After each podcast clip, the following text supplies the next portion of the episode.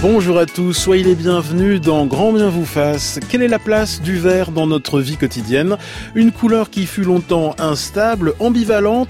Pour certains, c'est une couleur qui porte chance sur le tapis vert des casinos, sur les terrains de foot ou de rugby. Mais pour d'autres, c'est une teinte qui porte malheur, la couleur du diable et des sorcières. Une couleur que ne portent jamais les comédiens au théâtre. Nous verrons euh, quelle est la place, la symbolique, la fonction du vert euh, dans notre vie de tous les jours. Quelle est sa place en matière d'habillement dans nos maisons? Quels sont euh, ses bienfaits? Euh, sur notre humeur Élément de réponse avec le grand historien des couleurs Michel Pastoureau, le designer Jean-Gabriel Cos et la coloriste Amandine Gallienne. Mes complices aujourd'hui, Christophe André et Marie-Laure Zonshine de Femme Actuelle. Bienvenue dans Grand Bien vous fasse, la vie quotidienne mode d'emploi. France Inter. Grand Bien vous fasse. Ali Rébi.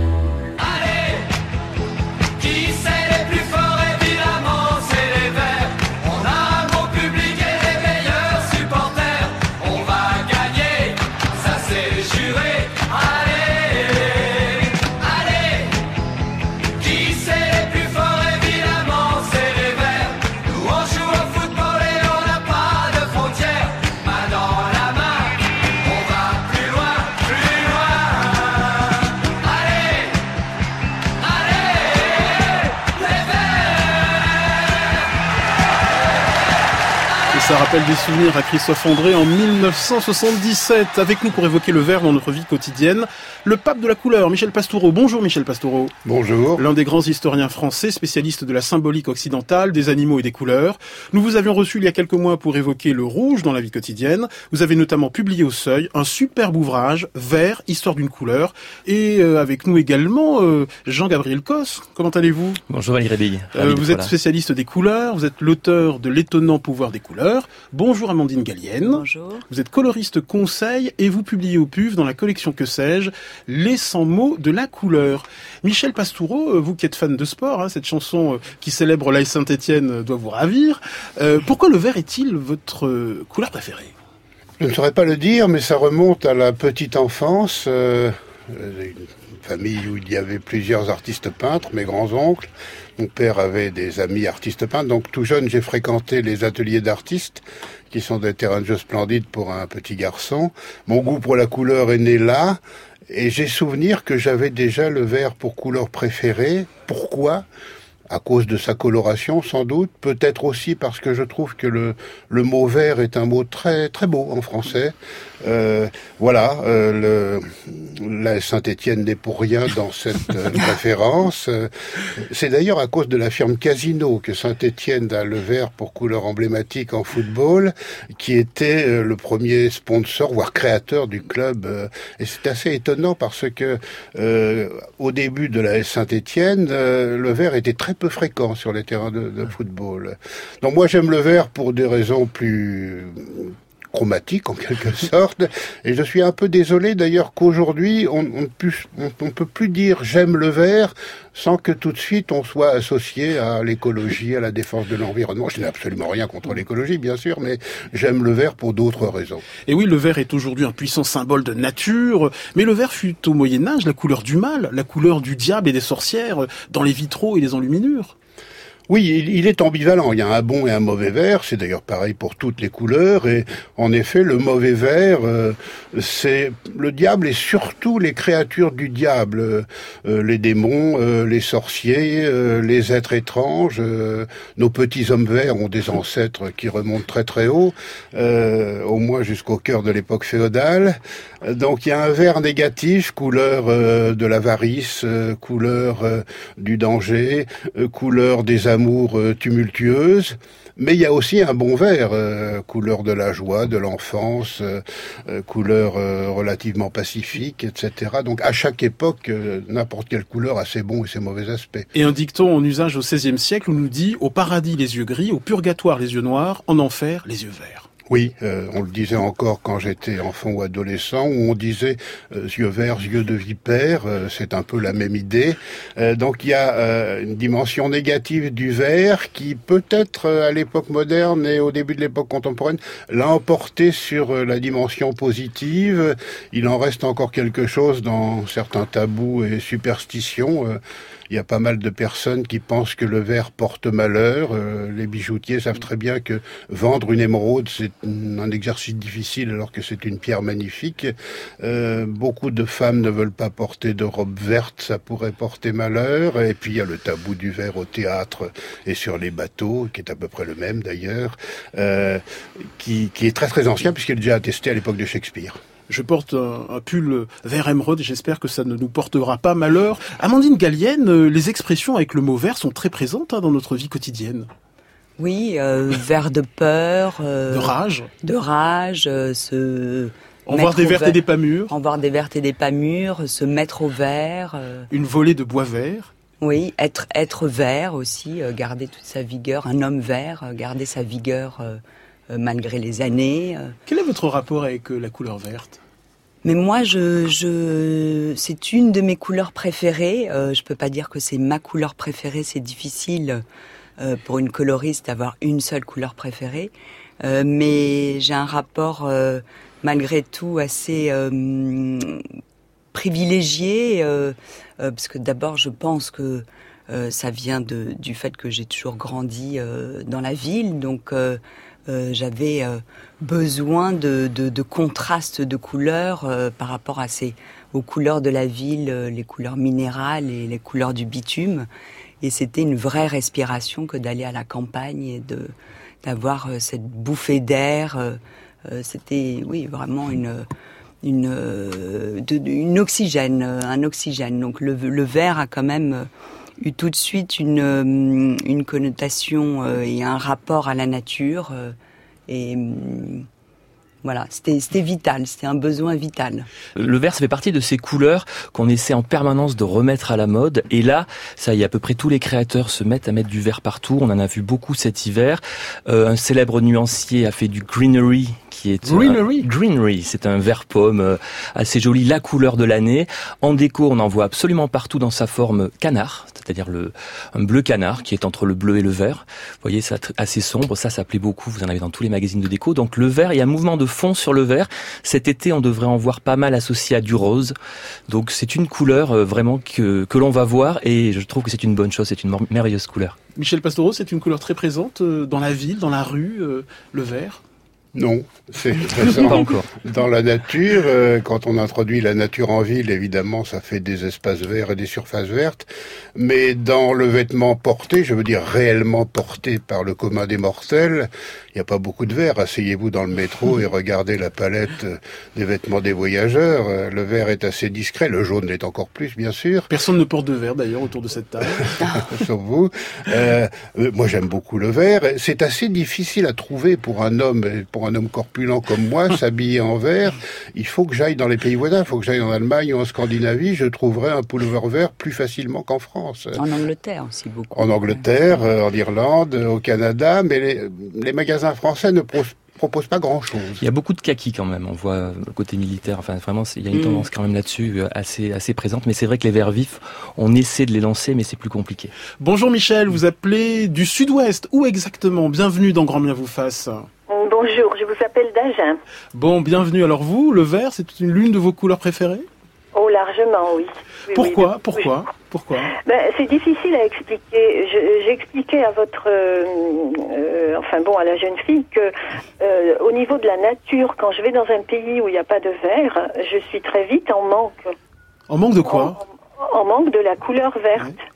Et même pour manger, manger euh, en Grèce une année, je, je voulais de la salade, alors que on me disait mais il fait trop chaud, là on n'a plus de salade à vous proposer. Et j'étais très heureuse de revenir et de retrouver les paysages, la verdure, l'herbe. Mais c'est synonyme de quoi le vert pour vous, Michel? Euh, Qu'est-ce que ça représente? Je crois que c'est la paix. Je, je, crois que c'est la sérénité, la tranquillité de l'âme, du cœur. D'ailleurs, c'est le chakra du cœur, le vert. Jean-Gabriel Cosse. Regarder un paysage, par exemple en montagne, avec euh, les alpages et, cette herbe verte, euh, c'est excessivement reposant, je trouve. Oui, elle a tout à fait raison. Le, vert, c'est vraiment la couleur de l'équilibre, que ce soit dans le feng shui, que ce soit effectivement les chakras en Inde, où c'est la couleur du cœur, et même en Occident, c'est vraiment la couleur de l'équilibre. Juste un petit exemple, les bibliothèques. Regardez toutes les bibliothèques dans le monde, imaginez comment elles sont. Vous avez des lampes avec des globes vert. Pourquoi? Parce qu'on lit bien dans du vert. Toutes les bibliothèques, c'est la même chose. On est à la fois concentré et à la fois créatif dans du vert. Michel Pastoureau? Oui, ça vient de très loin parce que euh, les auteurs antiques et ceux du Moyen Âge soulignent comment le verre apaise le regard. Et on sait par exemple que les, les scribes et les copistes au Moyen Âge, pour se reposer l'œil, regardaient une pierre verte ou une surface verte. Mais Pline le dit déjà à l'époque romaine, le verre apaise l'œil. Amandine Gallienne oui, alors euh, oui, oui, je, suis d'accord avec tout ça. Euh, euh, alors Kandinsky, qui lui sa grande théorie des couleurs qui, se discute, mais en tout cas parle du mouvement des couleurs et il dit que le jaune est une couleur qui va vers l'avant, qui va vers le spectateur, et que le bleu, lui, est une couleur qui va dans les profondeurs. ce qui est D'ailleurs, quand on, observe un paysage, on se rend compte que les, les plus, plus le, les choses sont éloignées, plus elles perdent en saturation et plus elles deviennent d'un bleu-gris et plus elles sont avancées, plus euh, les couleurs sont saturées et contrastées. Euh, et donc là, on voit apparaître les jaunes vifs, euh, les rouges vifs. Donc les, les, couleurs vives viennent en avant et les couleurs euh, plus plus sombres et plus ternes vont vers l'arrière. Et donc le vert étant un mélange de bleu et de jaune a un mouvement paisible, posé et, sans mouvement. Il est d'ailleurs Kandinsky assez sévère avec le vert. Il dit que c'est une couleur qui, qui, certes est apaisante et sereine, mais qui, qui, ne dit rien, qui ne va nulle part. Merci beaucoup Michel de nous avoir appelé d'Agen. En attendant, on retrouve un psychiatre toujours vert et pas vermoulu, Christophe André, et ses choses vues. France Inter. T'es quoi T'es médecin Psychiatre? Grand bien vous fasse. Psychothérapeute Qu'est-ce qui me prouve que t'es psychothérapeute? Chose vue. Christophe André, bonjour. Bonjour Ali. Que vous inspire notre sujet du jour Eh bien, euh, ça m'a inspiré une expérience de psychologie. En observant ce que faisait mon cerveau lorsque je l'exposais au mot vert, j'ai vu qu'il produisait des souvenirs liés au rugby, par le biais sans doute de ce qu'on appelle une synesthésie.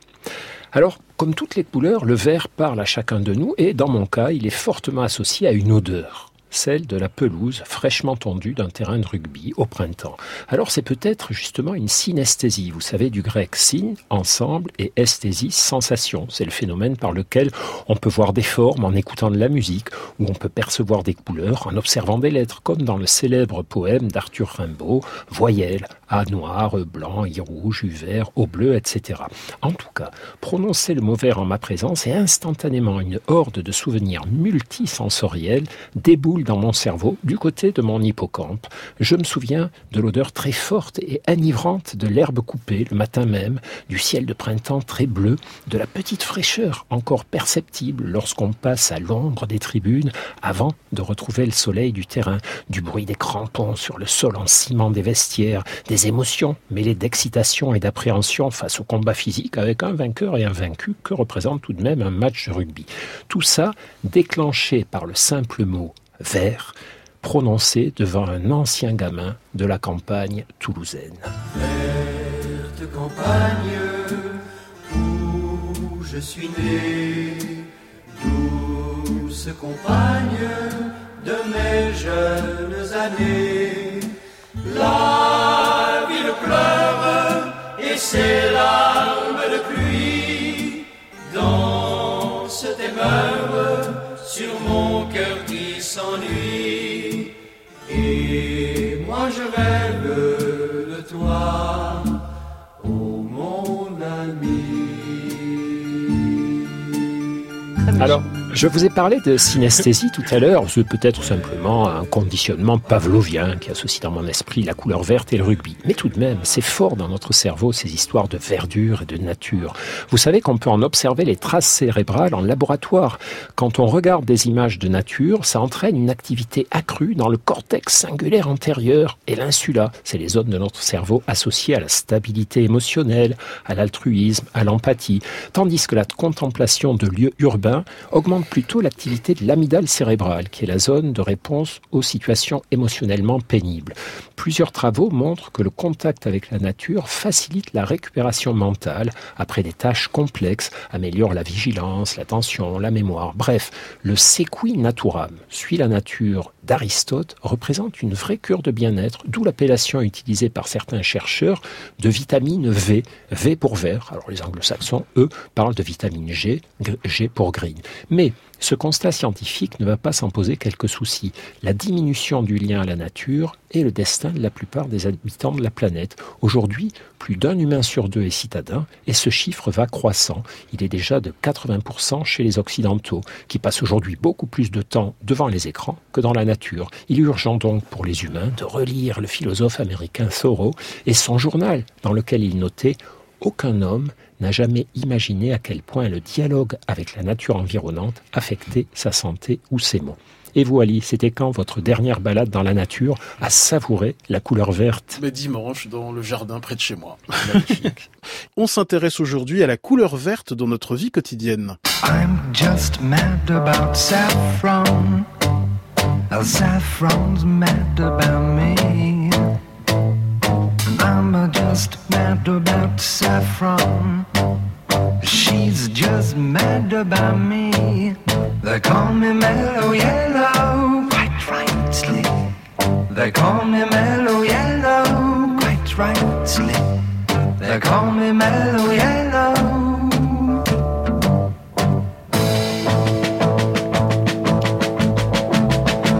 I'm just mad about fourteen.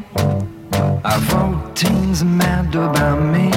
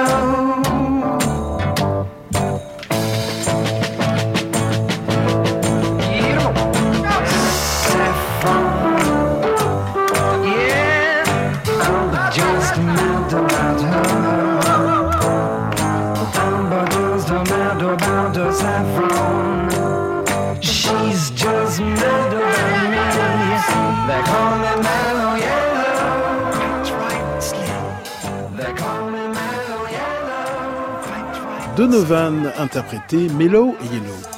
Je sais bien que je t'ai dit que j'adore le vert, mais c'est plus facile d'en porter que d'en mettre partout sur ses murs. Grand bien vous fasse. M'emmerde, moi. J'en ai marre de la verdure. Tout est vert sur France Inter. Quelle place euh, le vert tient-il dans votre vie quotidienne avec l'historien Michel Pastoureau et avec la coloriste Amandine Gallienne et le designer Jean-Gabriel Cos. Vert, je passe. Rouge, je passe. C'est le feu vert, bah allez-y Vert, vert, je passe. Regardez-moi un peu tout ça si c'est pas vert. Hein? C'est pas, c'est pas vert tout ça? Le bois est vert. Le bois est vert Oh, c'est la verdure Quelle verdeur T'inquiète pas, à la fin juillet, toute cette verdure sera jaune comme du blé mûr. Misérable. Petite créature merde. Nous sommes entourés de martiens.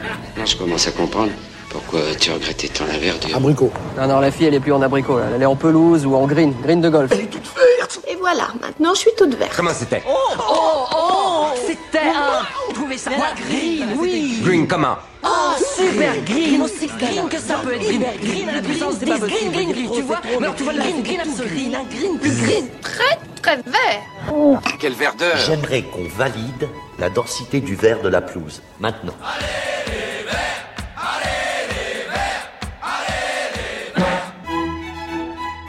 Medley signé Claire Destacan avec l'aide de Lorraine Bess. Michel Pastoureau, euh, la cote du verre est très variable hein, selon les enquêtes. Euh, Aujourd'hui, selon euh, quelques enquêtes, on l'aime autant qu'on le déteste. Oui, c'est dans la norme des choses. Ce qui est fascinant pour l'historien, c'est que depuis qu'on a des enquêtes d'opinion sur les couleurs préférées ou détestées, c'est-à-dire depuis la fin du 19e siècle, en Europe occidentale, les résultats sont toujours les mêmes, malgré les changements de société, malgré les nouvelles lumières, les nouvelles matières. Ça n'a pas d'impact sur euh, les réponses à la question quelle est votre couleur préférée? Presque la moitié de la population répond bleu. Ensuite vert, entre 15 et 20% puis rouge, puis noir, puis blanc, puis jaune, les autres étant loin derrière. Les résultats sont les mêmes pour les hommes et pour les femmes, et les mêmes selon les catégories euh, socio-professionnelles. Donc moi qui suis spécialiste du passé, je peux dire l'avenir. Euh, Dans 20 ans, ce sera la même chose. Euh, Le bleu sera en tête devant le vert. Euh, mais il y a aussi des couleurs que l'on n'aime pas. Alors le trio de tête, si je puis dire, c'est toujours le même.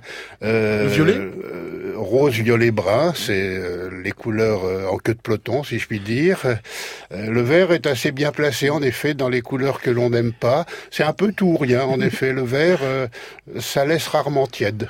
Alors le vert a longtemps été une couleur chimiquement très instable, qui tient mal hein, jusqu'au XVIIIe siècle. On retrouve cette instabilité chimique dans la symbolique du vert. Oui, il y a un lien que je suppose entre euh, la chimie et la symbolique. euh, Symbolique inquiétante au départ.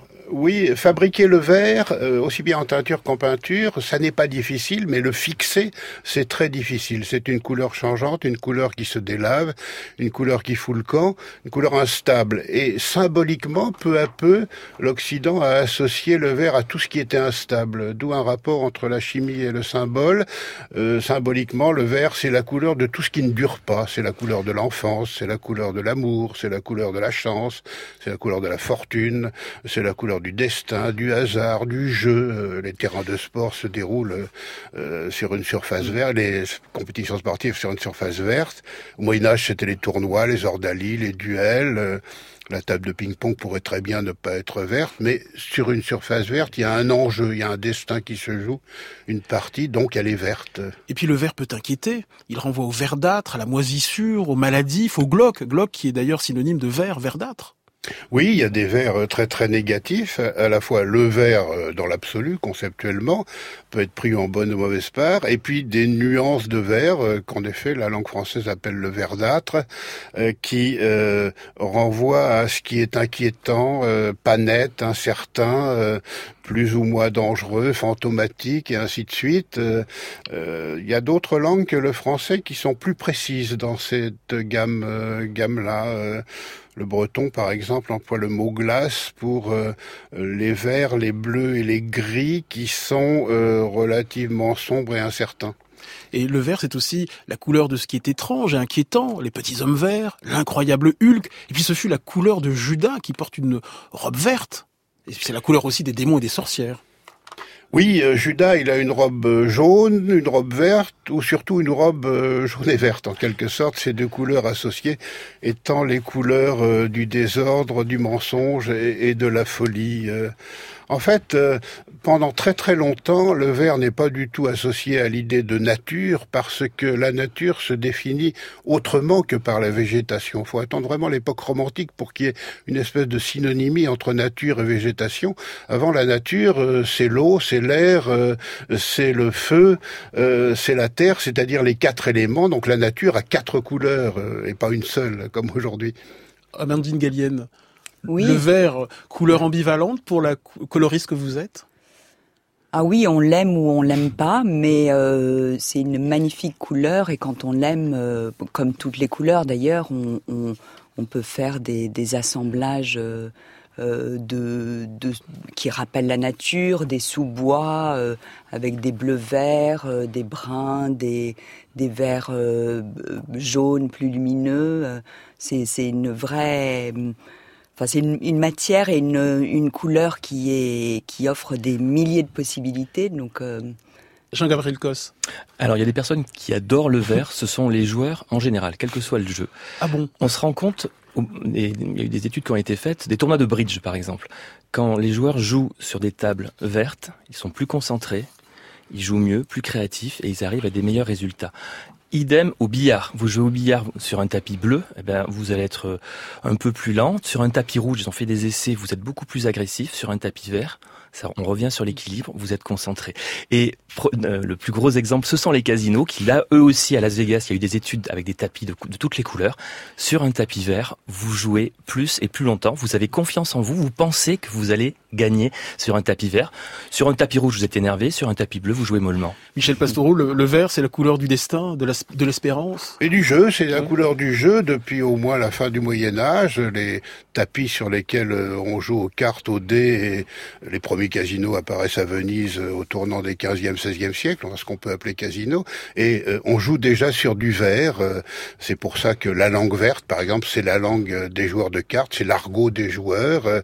Et ça a une très très longue histoire. Sur du vert, il y a l'enjeu, un enjeu, il y a un destin qui se joue, y compris sur le tapis vert des entreprises où se décide le destin de l'entreprise. On est loin du jeu, mais on est toujours du côté du destin.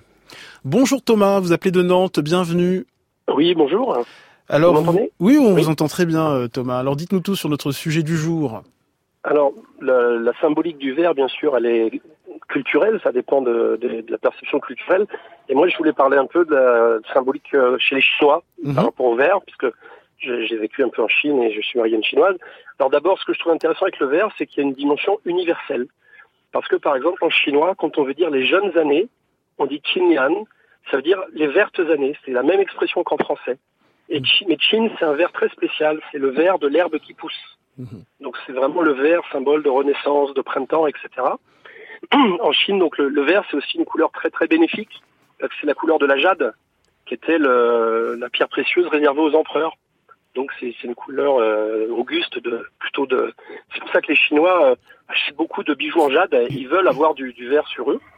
Donc, par contre, ça peut être aussi euh, symbolique négative. Et ça, j'en j'en ai, j'en ai fait un peu les, les frais malgré moi. Ah bon? Je- voilà, un jour j'accompagnais une, une délégation professionnelle de, de visiteurs chinois. On était dans le Béarn et je voulais leur acheter un béret basque parce que je trouvais ça sympathique comme symbole de la France. Et euh, y avait, je leur ai acheté des bérets de couleur. Donc il y avait quatre hommes et, et une femme dans la délégation. Et pour les hommes, j'avais acheté un béret rouge. Et pour la femme, j'ai acheté un béret vert. Et quand j'ai offert les bérets, j'ai vu qu'il y avait une certaine gêne. Je ne comprenais pas. Pourquoi Après, le- l'interprète m'a pris à part et m'a dit, mais heureusement que vous avez offert le béret vert à la femme, parce qu'offrir un chapeau vert à un homme en Chine, ça veut dire qu'il est infidèle. Donc j'ai failli faire une grosse bourde culturelle. Donc maintenant je le sais et j'évite d'offrir des, des chapeaux verts euh, en Chine. Quoi. Michel Pastoureau Oui, mais c'est intéressant parce que euh, en Occident aussi, le vert est la couleur de l'infidélité. hein. quand on parle des couleurs de l'amour, l'amour est de toutes les couleurs, euh, mais euh, l'amour sage et fidèle, euh, c'est plutôt le bleu, en tout cas dans les époques anciennes. La rouge, l'amour passion, c'est le rouge. euh, l'amour euh, désespéré, euh, c'est plutôt le noir. Et puis l'amour vert, c'est l'amour turbulent, c'est l'amour, euh, ce sont les jeunes années, les amours enfantines, mais c'est aussi l'amour infidèle, euh, euh, une nuit verte. On le dit encore au XVIIe siècle, une nuit verte, c'est une nuit euh, où il s'est passé des choses qui sont de l'ordre de la luxure. Merci beaucoup Thomas de nous avoir appelé Jean-Gabriel Cos euh, sur ce que vient de nous dire Thomas. Oui, complètement. C'est- Et c'est une symbolique que l'on retrouve vraiment partout. Enfin, le vert, c'est c'est- c'est peut-être la couleur, la, pour moi, la plus universelle justement, qui a des qui- que l'on retrouve sur ces mêmes vertus partout dans le monde. Michel Pastoureau Oui, il faut nuancer quand même parce que si on prend l'ensemble des sociétés de la planète, on va trouver des exceptions.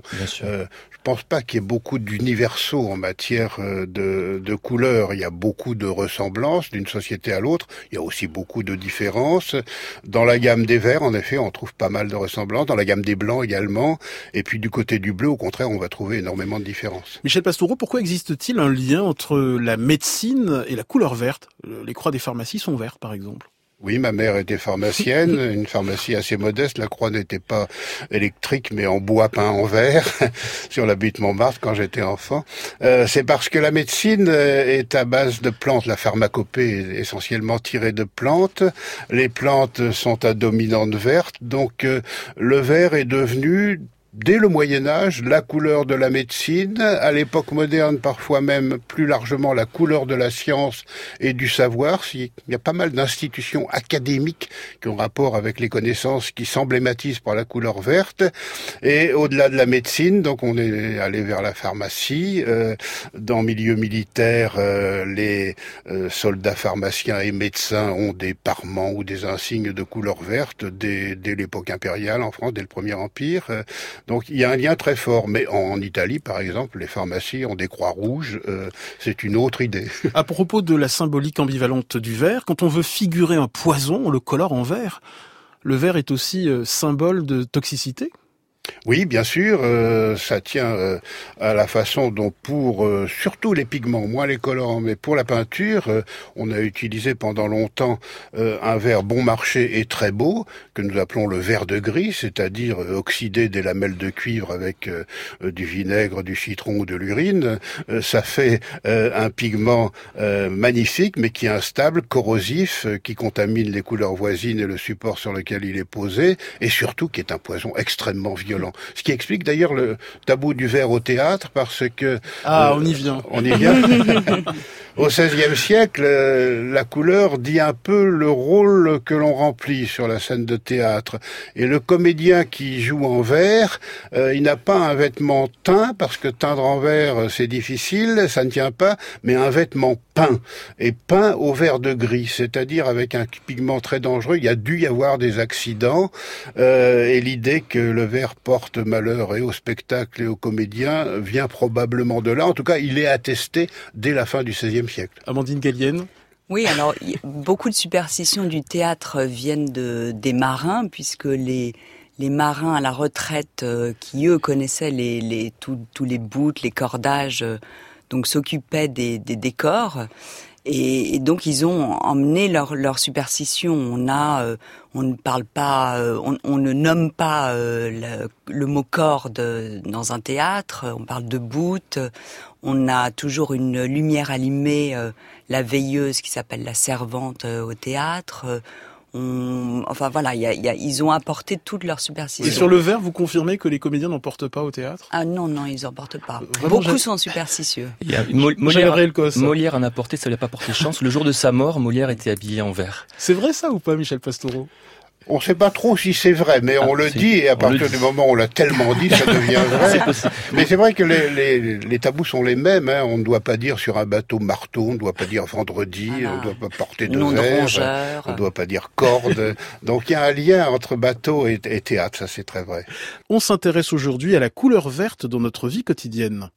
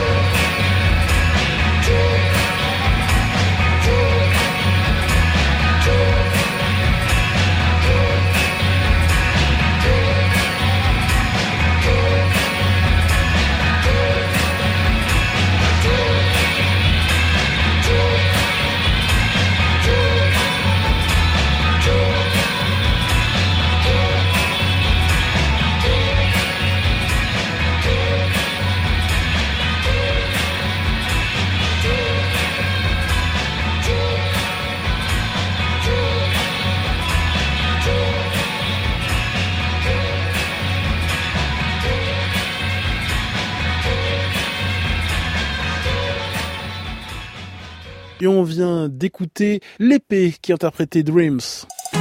Je ne sais pas si vous vous rendez compte de l'aspect grandiose du mélange. Un fleuve vert. Grand bien vous fasse. Vert comme les forêts, comme l'espérance. Sur France Inter. Zoom sur le vert dans notre vie quotidienne avec l'historien Michel Pastoureau, auteur de Vert, histoire d'une couleur, avec la coloriste conseil Amandine Gallienne qui publie au PUF les 100 mots de la couleur, et du designer Jean-Gabriel Cosse, auteur de l'étonnant pouvoir des couleurs. Un mail d'Anne qui nous dit j'ai toujours aimé le vert, pour moi la couleur de l'espoir, ma chambre est très très verte, je porte du vert, j'adore la salade et mes yeux sont, sont yeux de vipère. Voilà. Euh, Michel Pastoureau, pourquoi le vert est-il associé à la jeunesse depuis au moins le XIIIe siècle? On parle de vieillard encore vert, ou encore du vert paradis de l'enfance. C'est le modèle du monde végétal. La végétation commence à être d'un certain vert, puis elle grandit avec un autre vert, et puis elle commence à tourner euh, au jaune, euh, et puis au ton plus moisi, euh, plus foncé, plus brun. Donc il y a un cycle du monde végétal qu'on a plus ou moins greffé de très bonne heure euh, euh, sur euh, la symbolique des couleurs quand on lit les Géorgiques de Virgile, qui est sans doute le plus beau texte latin de l'Antiquité. cette idée est déjà très très présente. Hein. Il dit que les hommes sont comme les arbres, ils passent dans leur jeunesse par la couleur verte. Jean-Gabriel Cos. C'est aussi une couleur, vous parlez de, de jeunesse, qui attire énormément les, les, jeunes enfants. Il y a une étude qui a été faite où on, a, on les a fait jouer avec des Legos rouges, vert, bleu et jaune, etc. Euh, les enfants naturellement vont vers les Lego rouges. Quand ils sont quand ils sentent en confiance, ils vont vers le rouge. Par contre, dès qu'il y a un adulte qui ne connaissent pas, enfin dès qu'ils sentent une petite agression, quelque chose qui vraiment les, les, déstabilise, les jeunes enfants vont vers les Lego verts qui leur amènent cet équilibre. Donc c'est la couleur peut-être aussi de l'enfance. Les enfants euh, se sentent rassurés dans du vert. Bonjour Hélène, vous appelez du Maine-et-Loire, bienvenue. Bonjour. Alors dites-nous tout sur notre sujet du jour. Alors écoutez, moi j'étais hier soir à une, une rencontre avec Catherine la trompette que Jean-Gabriel Cos connaît, je crois, euh, puisqu'il euh, il va participer un petit peu à, à la conception des écoles avec elle, les écoles Montessori. Absolument. Et euh, il a été euh, dit hier soir que le vert pouvait favoriser l'entrée euh, dans la lecture pour les pour les jeunes enfants. Euh, bon, malheureusement, on n'a pas eu le temps de creuser la question, mais du coup, je m'interrogeais un petit peu sur voilà, qu'est-ce qui se passe dans notre cerveau. Euh, qui pourrait favoriser, euh, quand on est dans un environnement avec du vert, euh, l'apprentissage de la lecture. Jean-Gabriel Cos. Alors dans notre cerveau, quand vous regardez du vert, vous activez énormément de zones. Alors en, en neurosciences, on est vraiment au tout début, on comprend pas, pas tout à fait. Ce, ce qui est sûr, c'est que c'est une des couleurs qui active le plus de zones du cerveau. Ce qui est sûr, c'est que ça active la créativité. Ça a été prouvé avec le bleu. Ce qui est sûr, c'est qu'on arrive à rester concentré. Là, on est plutôt avec les couleurs euh, chaudes. On est vraiment entre les deux. Et des études en Allemagne ont, ont montré effectivement que on était plus enfin on, on, travaillait mieux, on apprenait mieux dans du vert. C'est une formidable couleur pour l'apprentissage. Juste un petit mot sur l'apprentissage pour les enseignants. Ne corrigez pas vos copies en rouge. Ah Mettez du vert. Corriger en vert, c'est un encouragement. En rouge, c'est une sanction. Le vert, c'est une très bonne couleur pour l'apprentissage. Merci beaucoup Hélène de nous avoir appelé du Maine-et-Loire. Amandine Gallienne, euh, le vert, euh, question par courriel, c'est une couleur chaude ou froide? Je Bah, m'adresse à la coloriste. Le vert, alors euh, si on a euh, un mélange, si c'est 50% de bleu, 50% de jaune, euh, elle va être euh, euh, et chaude et froide. Et si on, étire le vert plus vers le bleu, elle va être considérée comme une couleur froide. Et si on l'étire vers le jaune, ça va être un vert plus, plus chaud. Michel Pastoureau sur les Oui. couleurs froides, chaudes, euh, Oui, c'est culturel tout ça.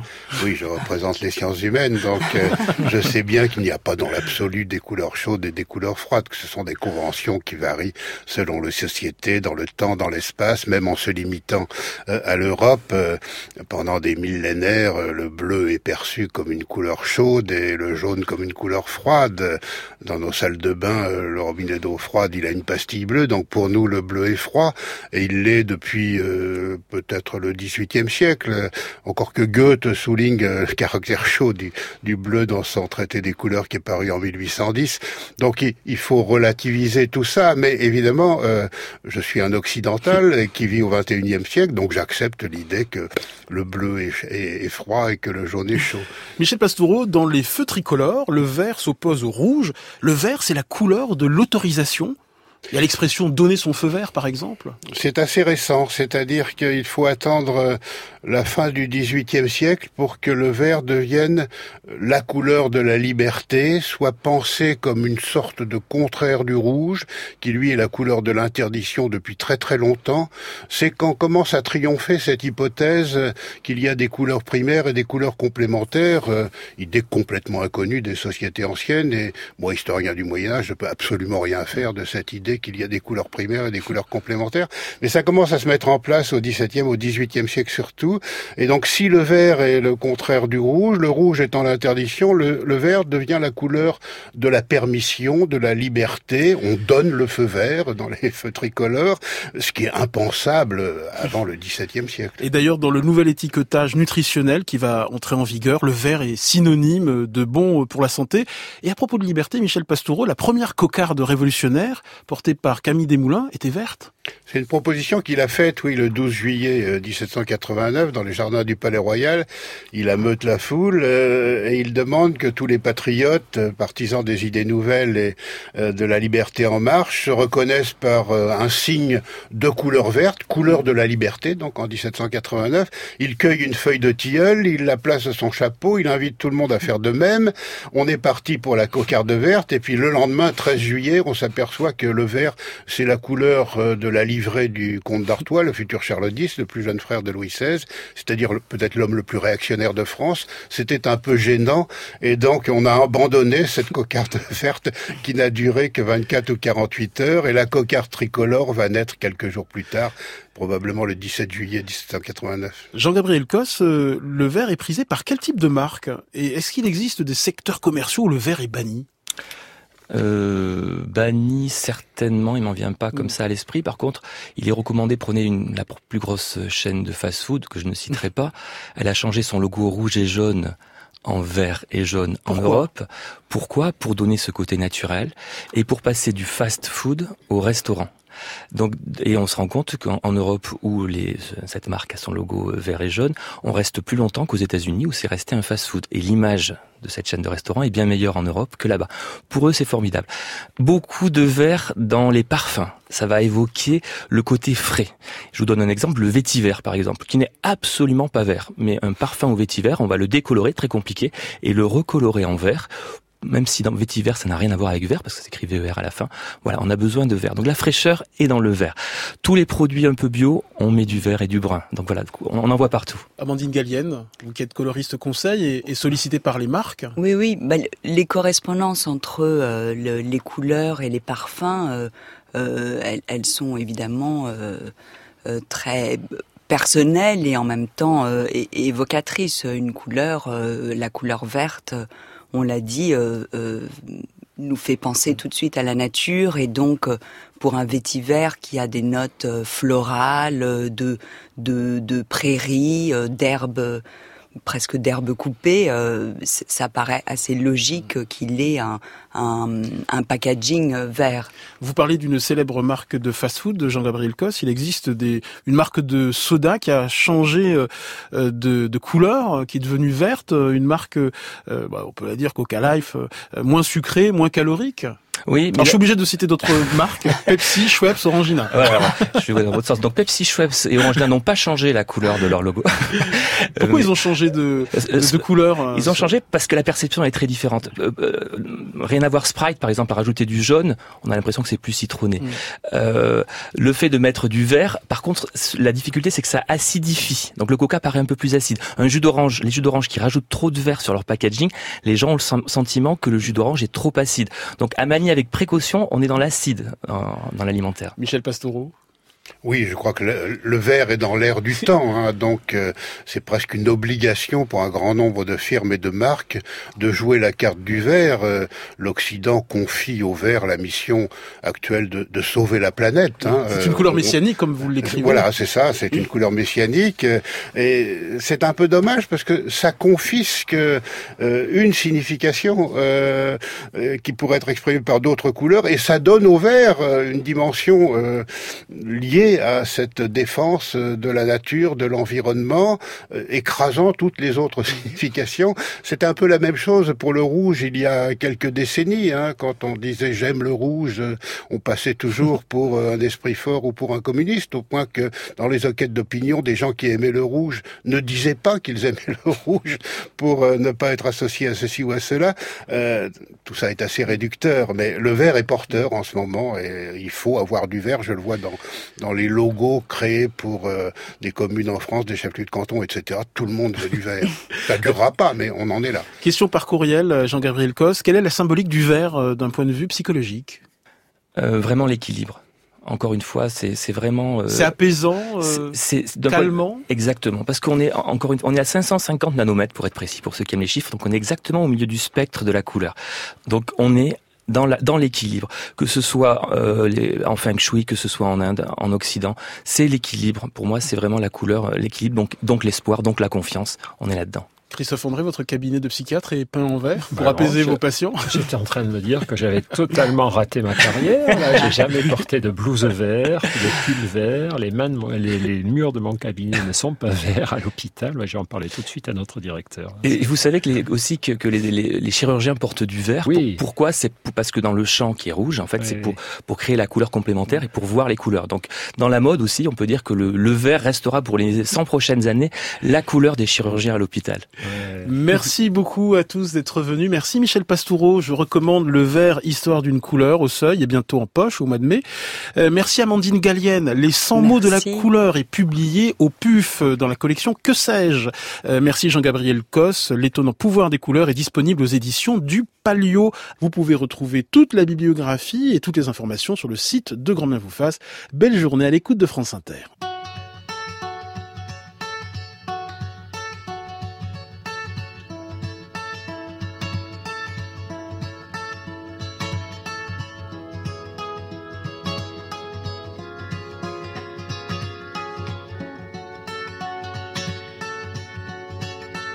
Woke up to the morning sky first.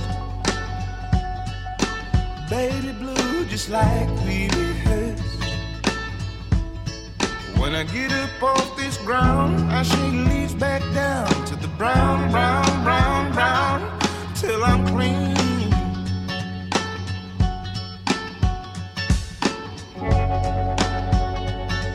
Then walk, I'll be shaded